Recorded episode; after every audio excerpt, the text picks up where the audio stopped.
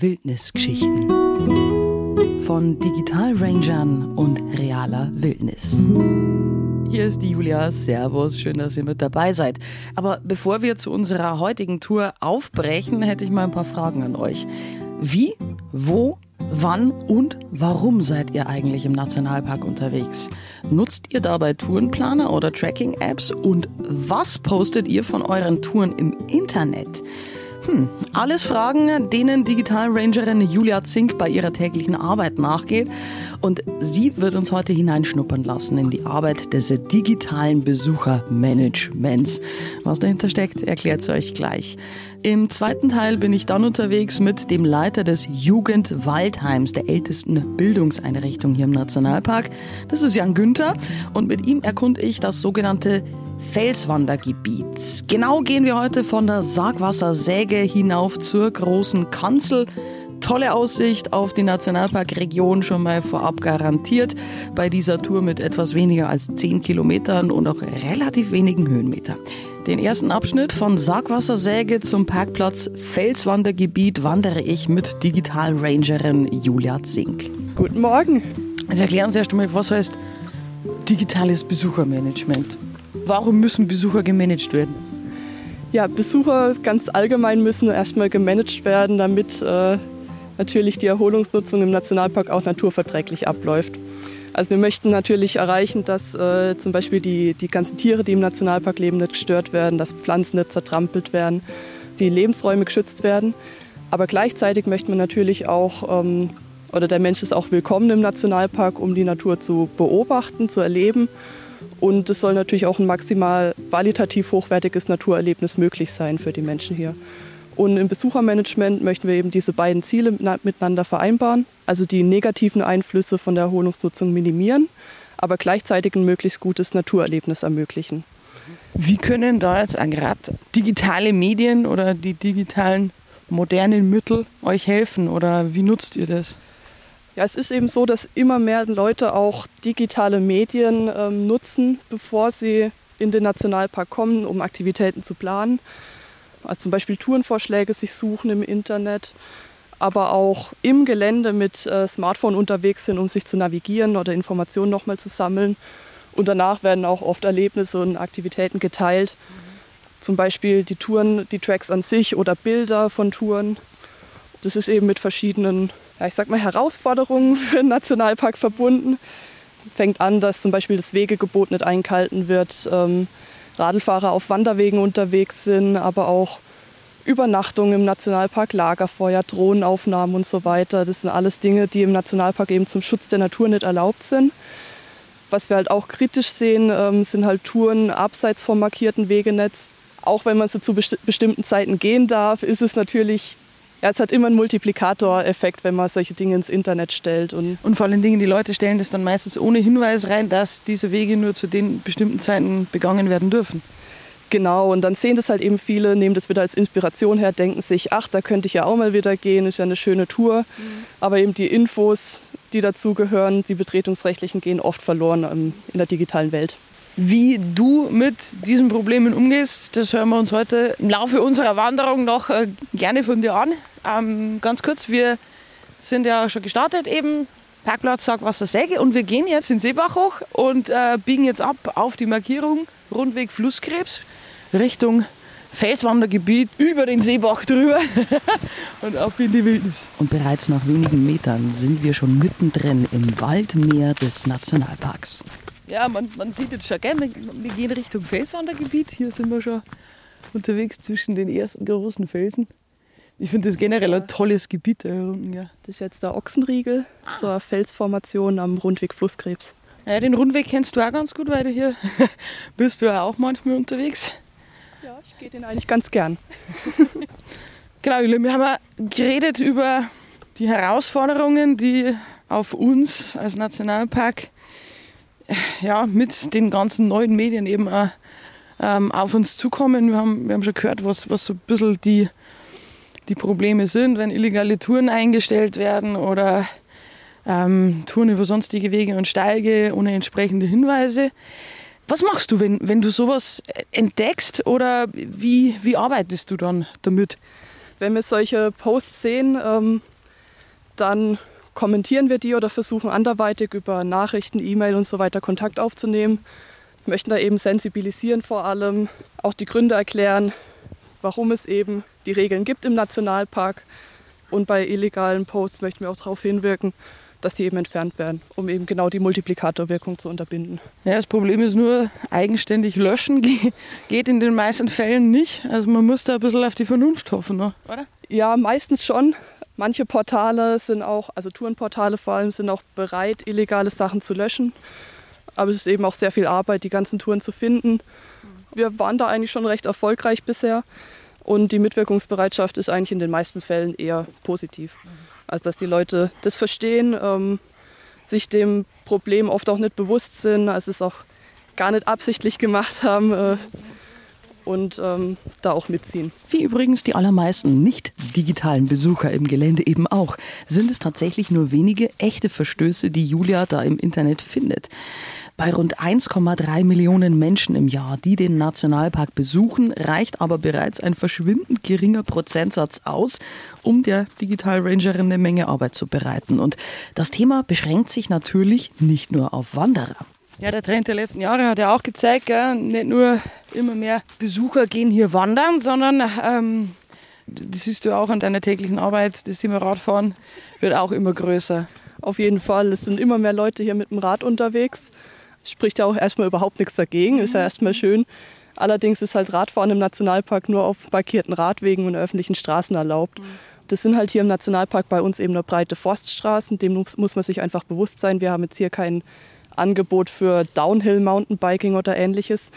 Ähm, also es sind eher gemütliche Genusstouren, die man hier mit dem Rad machen kann, um die Natur zu erleben und weniger die, die Action- und Spaßtouren. Ja, da gibt es durchaus dann auch mal das ein oder andere Bild, über das man sich auch manchmal wundern muss, wie die Leute da überhaupt mit dem Rad dorthin gekommen sind. Also da haben wir ja schon die, die krassesten Sachen gesehen. Ja, da frage ich mich manchmal auch, fahren kann man da eigentlich nimmer, sondern da muss man da schon das Radl tragen. Ob das dann noch so viel Spaß macht, bleibt dann jedem selbst überlassen. Und auch diesen Abenteuerlustigen ist Julia im World Wide Web auf der Spur. Übrigens, der durchschnittliche Besucher im Nationalpark Bayerischer Wald ist meistens männlich.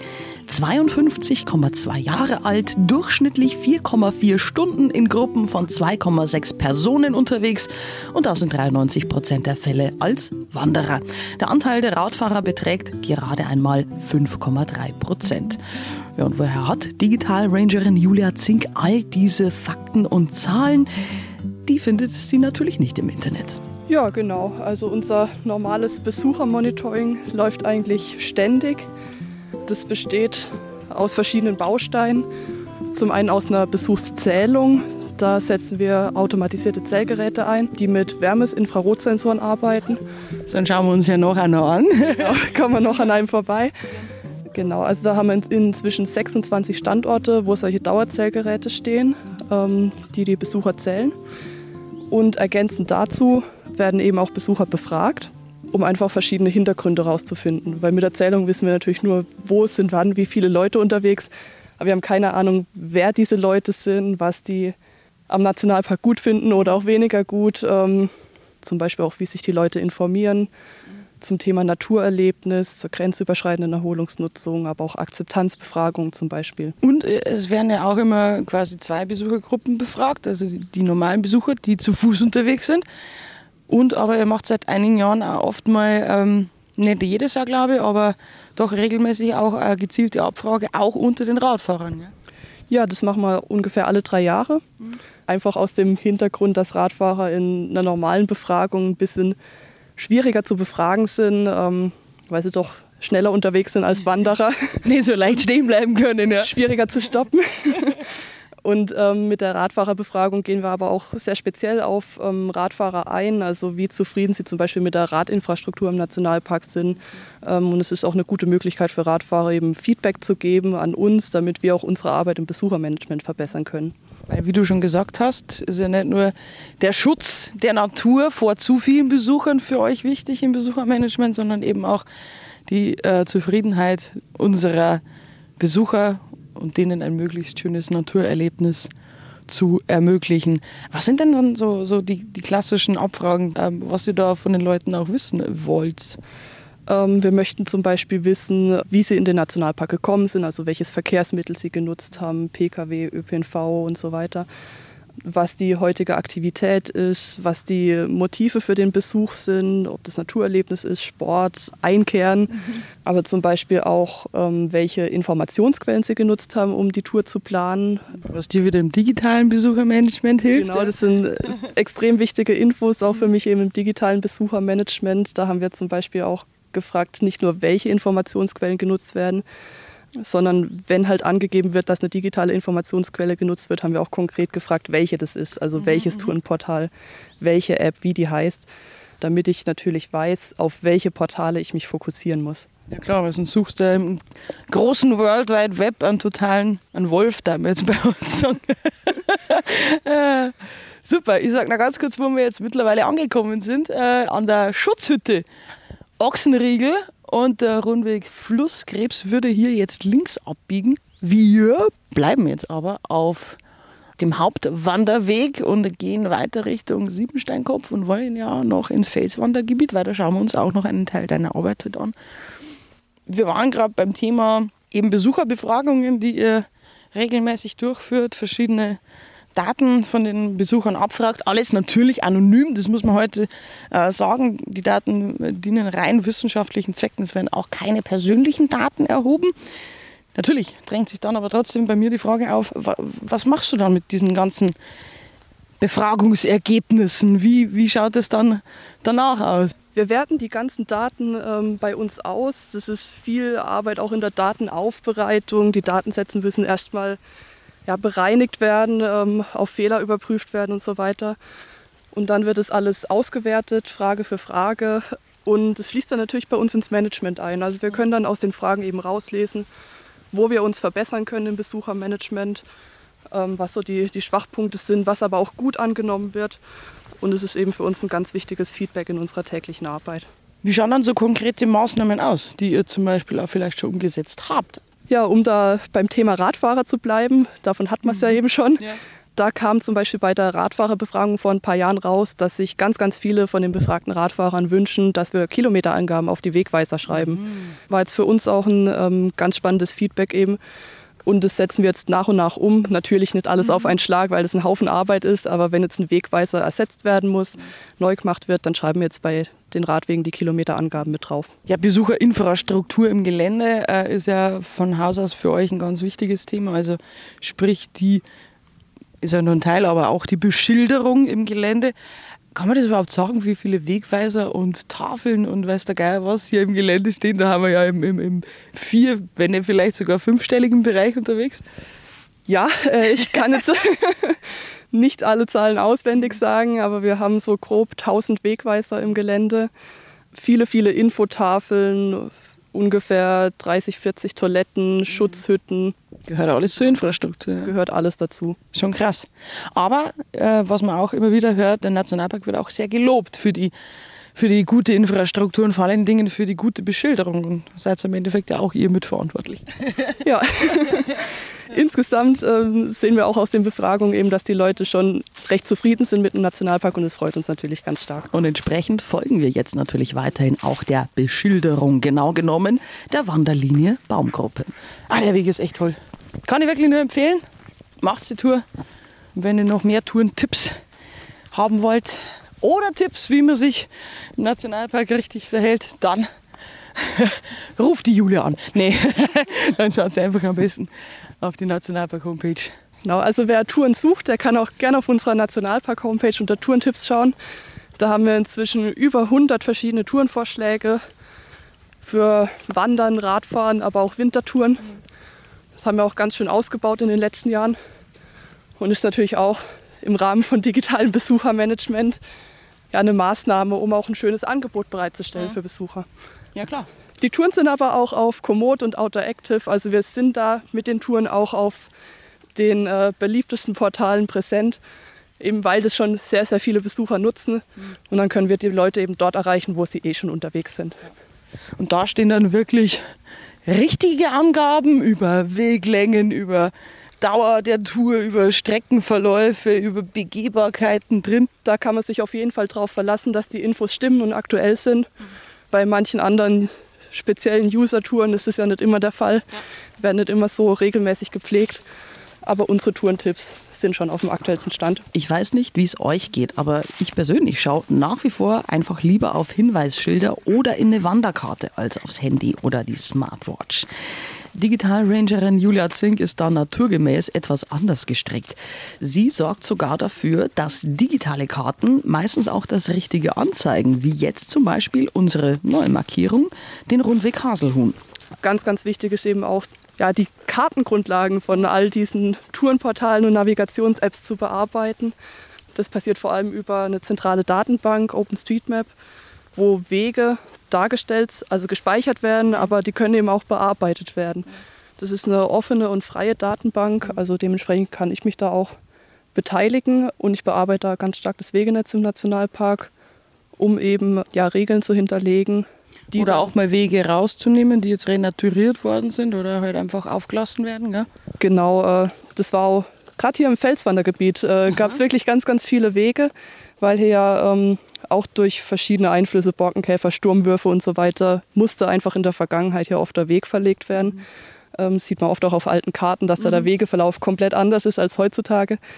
Und das war auch in OpenStreetMap tatsächlich so, dass viele, viele von diesen alten Wegen, die man beim Gelände überhaupt nicht mehr erkennt, weil die so zugefallen sind, dass man es auch gar nicht mehr begehen kann. Mhm. Aber die waren eben noch da drin. Mhm. mhm. Und wenn die in OpenStreetMap drin sind, dann sind die halt auch in allen Tourenportalen und Navigationskarten-Apps drin. Mhm.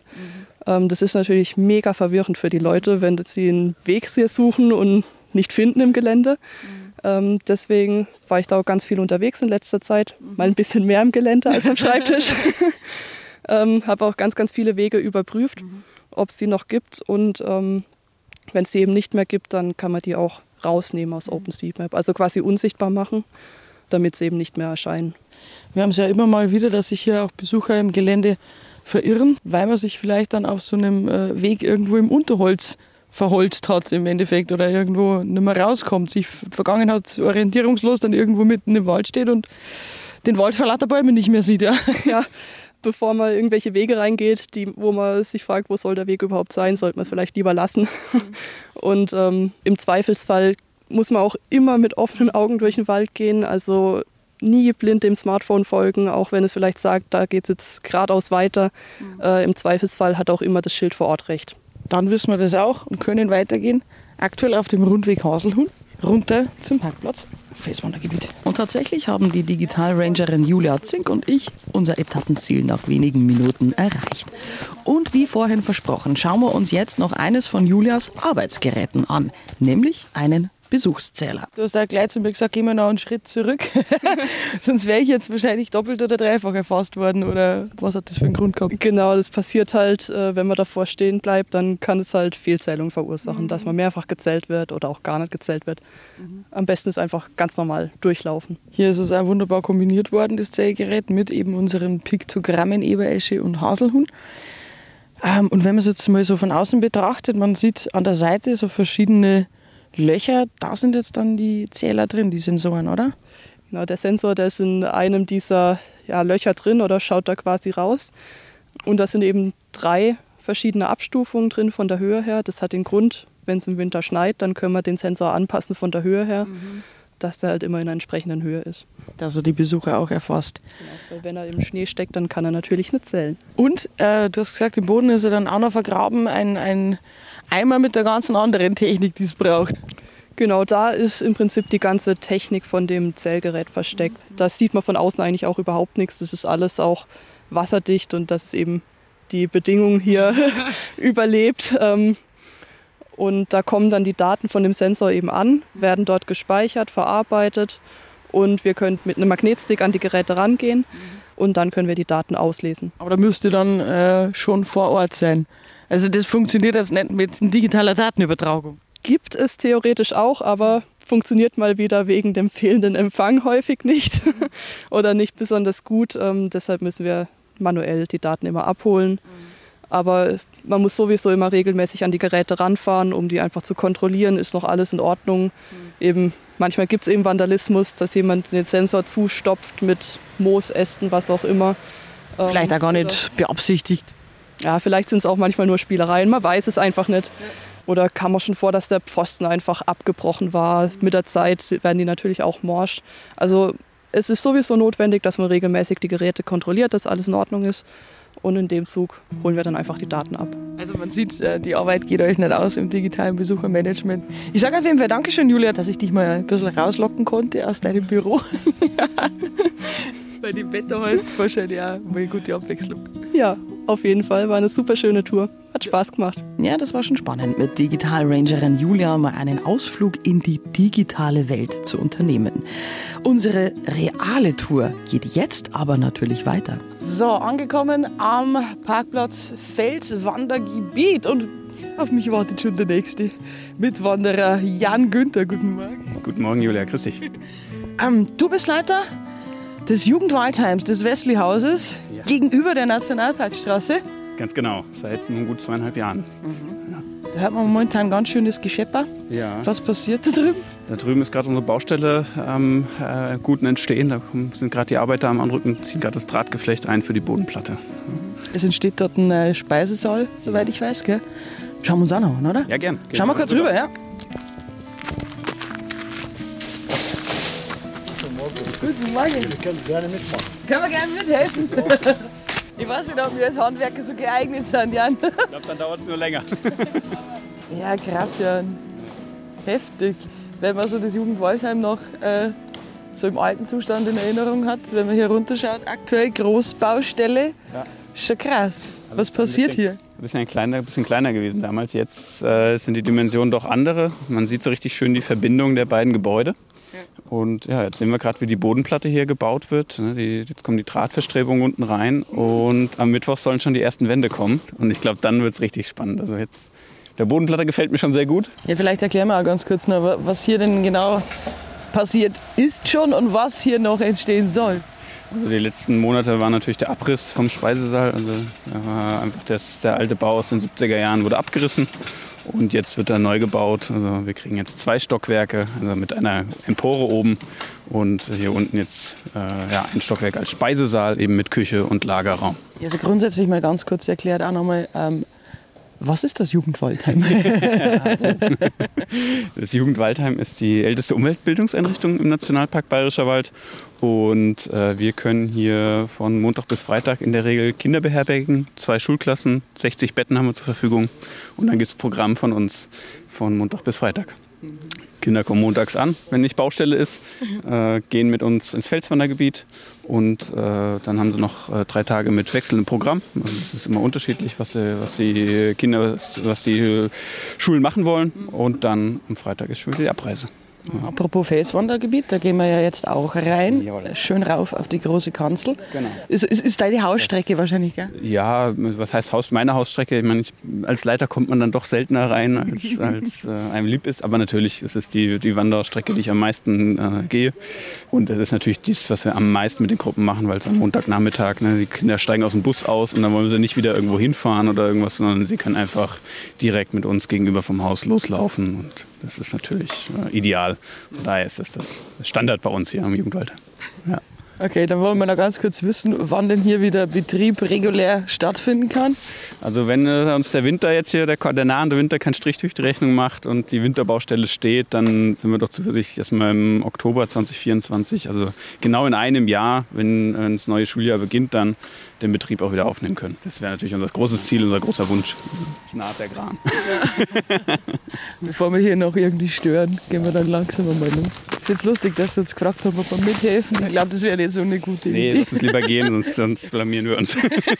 Also wieder rüber über die Nationalparkstraße und los geht's mit dem zweiten Teil unserer heutigen Tour hinauf zur großen Kanzel.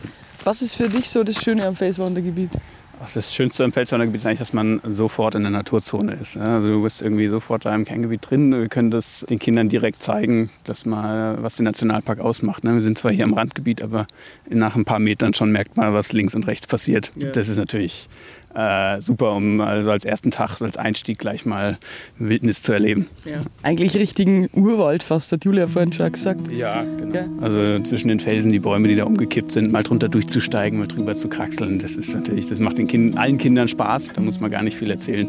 Das ist Abenteuer. Es gibt nichts Besseres, ne? also genau, du sagst das Abenteuer. Also würde ich sagen, laufen wir los, los. ab Richtung Kanzel. Ja. Bist jetzt knapp zwei Jahre hier oder gut zwei Jahre als Leiter des Wesley-Hauses. Man hört, du kommst nicht von hier. Was hat dich dann in den Nationalpark äh, gezogen oder verschlagen?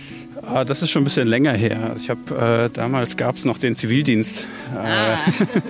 und äh, ja, durch einen Tipp aus der, aus der eigenen Familie, die gesagt hat, du, du kannst du mal, kannst du mal schauen, da gibt es vielleicht was. Und dann habe ich mich einfach beworben und gesagt, oh, das klingt spannend. Naja, dann habe ich hier meinen Zivildienst gemacht und witzigerweise direkt im Jugendwaldheim. Nee. Und das ist halt 15 Jahre her jetzt schon und dann ist man jetzt irgendwie zurück an alter Wirkungsstelle. also den Ort kennen und lieben gelernt. Also quasi war es von Anfang an irgendwo auch ein Traumjob für dich oder? Ähm, also ja, ist es absolut, aber es war jetzt natürlich nicht so ein Kalkül zu sagen, da will ich später mal arbeiten, sondern es war eher so, ja, das, sowas in der, e, in der Art wäre ganz schön. Also das war natürlich, jetzt, dass es genau das wieder, wieder wird, ist wirklich ein Traum, ja. Leiter des Jugendwaldheims, Umweltbildungseinrichtung. Du hast gesagt, du kommst nicht so oft aus dem Büro raus. Heute, die Wanderung ist mal eine Ausnahme für dich. Was sind dann so deine Tätigkeiten? Was machst du hier? Naja, also vor allem ist natürlich die Organisation, die Belegungsplanung. Ja? Also wir müssen ja schauen, wer, wer kann irgendwie kommen. Wir werden äh, einfach gucken, wir haben ja von das ganze Jahr Betrieb. Mhm. Bei uns äh, können die Gruppen von Januar bis Dezember kommen. Und da ist natürlich diese Planung, die Programmkoordination, die Wochenendstellung, die Einteilung der Waldführer. Also das sind einfach die Sachen, die ich zusammen mit Karin Hartl machen darf. Und äh, dann sind es natürlich so Sachen wie Brandschutz oder so. Ne? Also das oh, ist natürlich auch ein tolles Thema. Schönes Thema. Ja, muss man, es ist einfach wichtig, wenn man Kinder übernachten und solche Themen, so ganz äh, schnöde Sachen, Bürotätigkeiten, gehören natürlich auch dazu, die Abwechslung macht. Auf jeden Fall eine lange To-Do-Liste, die du da so zu erledigen hast. Ähm, dann lass uns vielleicht auch mal drüber reden, was das heißt. Was das bedeutet, wenn man hier jetzt zum Beispiel mal Schulklasse sagt, okay, äh, ich habe Lust, mit meiner Klasse hierher zu kommen ins Jugendwaldheim, in den Nationalpark Bayerischer Wald. Ähm, was, was können die Kinder hier erleben? Also die äh, Klassen können hier alles erleben, was der Nationalpark bietet. Also wir können hier machen hier den Einstieg, den wir heute jetzt hier auch machen, so ein bisschen den Tour durchs Felswandergebiet. Aber Sie können alle Attraktionen auch erleben, also mit dem Tierfreigelände und dem Baumwürfelfahrt zum Beispiel. Das ist ein Tag, der, den die meisten Lehrer, meisten Klassen immer machen wollen. Ne? Weil Wollte gerade sagen, sehr beliebt wahrscheinlich. Ja, also das ist natürlich, das müssen wir machen und da bieten wir natürlich dann auch einfach die Führung äh, von den Waldführern mit an. Ja, also dann bieten wir einfach so ein bisschen angepasst an den Lehrplan auch die entsprechenden Themen an. Vierte Klasse äh, Wasser, dritte Klasse Stockwerke des Waldes oder so. Also dass man einfach so ein bisschen die Themen, die auch da gerade die Kinder vielleicht in der Schule behandeln, die sie da schon kennen, dann mit Nationalpark-Hintergrund an die äh, Gruppen bringen und einfach mit viel Spaß und mit viel ja, Erleben in den... Dann eine tolle Zeit haben bei genau, euch im genau. Jugendwald. Ja, ja. Jetzt muss ich wieder schwitzen.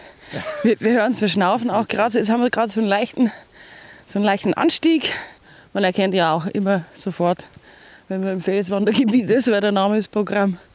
Ja, also hier geht es jetzt echt so langsam los, dass man doch über die schönen Steinstufen hochsteigt. Und ja, das ist der erste Test für die, für die Gruppen. wie gut die Fitness ist, wie gut der Sportlehrer vorbereitet hat. Sportlehrerin. Also Felswandergebiet ist wirklich so genial. Krass, jetzt kommen wir gerade an einem riesen Granitblock vorbei der wirklich ausschaut, als würde er jeden Moment umfallen. Ja, also das Felsentor hier rechts und links, schöne Blöcke. So ein bisschen wie wenn man in der sächsischen Schweiz schon mal war da durchgelaufen ist. So ein bisschen mutet das hier auch an. Das ist natürlich im Mini-Format, aber total ja. schön. Und obendrauf die jungen Fichten, dass die immer auf diesen Felsen auch so wachsen können. Gell? Das fasziniert mich auch immer. Also Felswandergebiet, ernsthaft. Wer das nicht im Nationalpark gesehen hat, der hat wirklich was verpasst. Ah, das ist ein alter Grenzstor. War natürlich hier auch mal irgendwie vor Nationalparkzeiten alles Wirtschaftswald. Na klar, also die Gemeinde Hohenau hat hier bewirtschaftet so ungefähr. Aber zum Glück, glaube ich, relativ nachhaltig. Also mhm. man sieht da auch echt noch relativ viele alte Bäume, also einfach massive Bäume. Das ist schon, äh, ja, ist jetzt hier keine intensive Forstwirtschaft betrieben worden in dem Bereich. Ich glaube, dafür war es einfach immer schon zu felsig. Ja, äh, zu schwierig zu bewirtschaften auch, ja. Ja, also da gibt es, glaube ich, andere Flächen und das, davon profitiert natürlich die Fläche ein Stück weit. Das Waldbild ist hier wirklich ein, ein total faszinierendes. Ich meine, es ist noch kein Urwald, aber es ist auf einem guten Weg dahin, glaube ich. Natürlich auch ein total aus ökologischer Sicht wertvolles Gebiet hier. Ah, hier sieht man schon wieder so spannende Pilzarten. Hier schon wieder so so ein gelber Schwamm, was auch immer das ist, Hexenbutter ja, oder. Schau mal da drüber. Krass. Ja, für die Kinder noch viel spannender, da sind lauter Federn. Also da wurde mal irgendwas verspeist. Schaut da so aus. Oben ja. jemand drauf und äh, hat den kleineren Kandidaten verspeist, glaube ich, weil das sieht mir nicht so nach Mauser aus. Also nee, nee, ich glaube, da ja, wurde was verspeist. Also da, das ist total schön. Man mhm. hat irgendwie unten die Pilze, dir fällt was auf, mir fällt drüber gleich was ganz anderes auf. Das ist natürlich auch das Coole mit den Kindern. Ne? Man, man bleibt an einem Ort stehen, guckt sich was in kleinen an und man weitet dann den Blick und merkt auf einmal so, oh, und da hinten ist noch was zu entdecken, da ist noch was zu entdecken. Das ist natürlich das sind schöne Beispiele. Zwei Pilzarten an einem Stamm und äh, ja, Tierspuren. Das ist mhm. für die Tiere ist für die Kinder natürlich genial. Also, wenn es Spurensuche geht. Ja, und, und die Kinder lernen halt von Anfang an irgendwie ja auch auf Kleinigkeiten mal zu achten, wenn sie unterwegs sind. Ja, mit offenen Augen durch den Wald gehen, Sachen zu entdecken, auch mit allen Sinnen einfach durch den Wald zu gehen. Ne? Nicht nur zu schauen oder vorbeizurennen an diesen Sachen, sondern wirklich zu gucken, mal zu riechen, mal zu, zu schmecken. Weil es ist einfach, passen, ja. ja, genau. Ja. Die, die Natur einfach mal zu erleben, so wie sie es vielleicht sonst nicht kennen. Ne? Weil es ist, äh, gibt kein nichts Schöneres, als die Natur draußen zu entdecken. Das kann nichts ersetzen. Das schafft kein digitales Medium. Keine noch so intelligente KI. Kinder zu zeigen, wie ein echter Naturwald ohne menschliche Eingriffe aussieht aussieht und wie viele Pilz-, Tier- und Pflanzenarten hier eigentlich vorkommen. Dafür ist das beinahe schon urwaldartige Felswandergebiet geradezu prädestiniert. Ja, das ist richtig cool jetzt. Die letzten Meter die Kanzel hoch. Und ich bin immer wieder fasziniert von diesen tollen Felsformationen. Äh, Großalmeier-Schlössel gibt es ja auch. Und, und die große Kanzel, große kleine Kanzel sind ja auch wirklich so im wahrsten Sinne des Wortes herausragende äh, Felsformationen, die man hier im Bayerischen Wald ja, vielerorts findet. Ja? Du kannst so viel entdecken. Ja. Das ja. ist natürlich Allein diese neongelben Flechten hier gell? und die Moose drüber. Moos und die, die Varianten, ne? also darüber, wie sich die, die Pflanzen da an diesen steilen Bereichen äh, behaupten. Also das ist erstaunlich und äh, total toll, wenn man da die, die Gesteinsschichten erkennen kann. Also wer sich jetzt in Geologie gut auskennt, der, der hat hier seinen Spaß. Da gebe ich nochmal kurz den Tipp auf die Folge davor. Geologie thematisieren wir mit Michael Haug. Auch sehr zu empfehlen, sich das mal anzuhören zum Thema Geologie und wie genau eben sowas entsteht im Laufe der Jahrmillionen. Sehr spannend. Und nach einer kurzen Kraxlerei sind Jan Günther und ich dann tatsächlich auf dem Gipfel der großen Kanzel angekommen. Jawohl. Dann wie immer, wenn man auf dem Gipfelkreuz ist, auf Holz klopfen, wenn wir gut hochgekommen sind. Also der Ausblick ist schon genial hier. Wenn wir mal so ein bisschen aus dem Nationalpark rausgucken, das erste, was man hier sieht, Kreuzberg. Das ist Kreuzberg, Gell? genau. Also das ist immer sehr schön zu erkennen an diesen gerade hochzulaufenden Baumheckenstrukturen mit oben der, der Kirche in der Ortsmitte.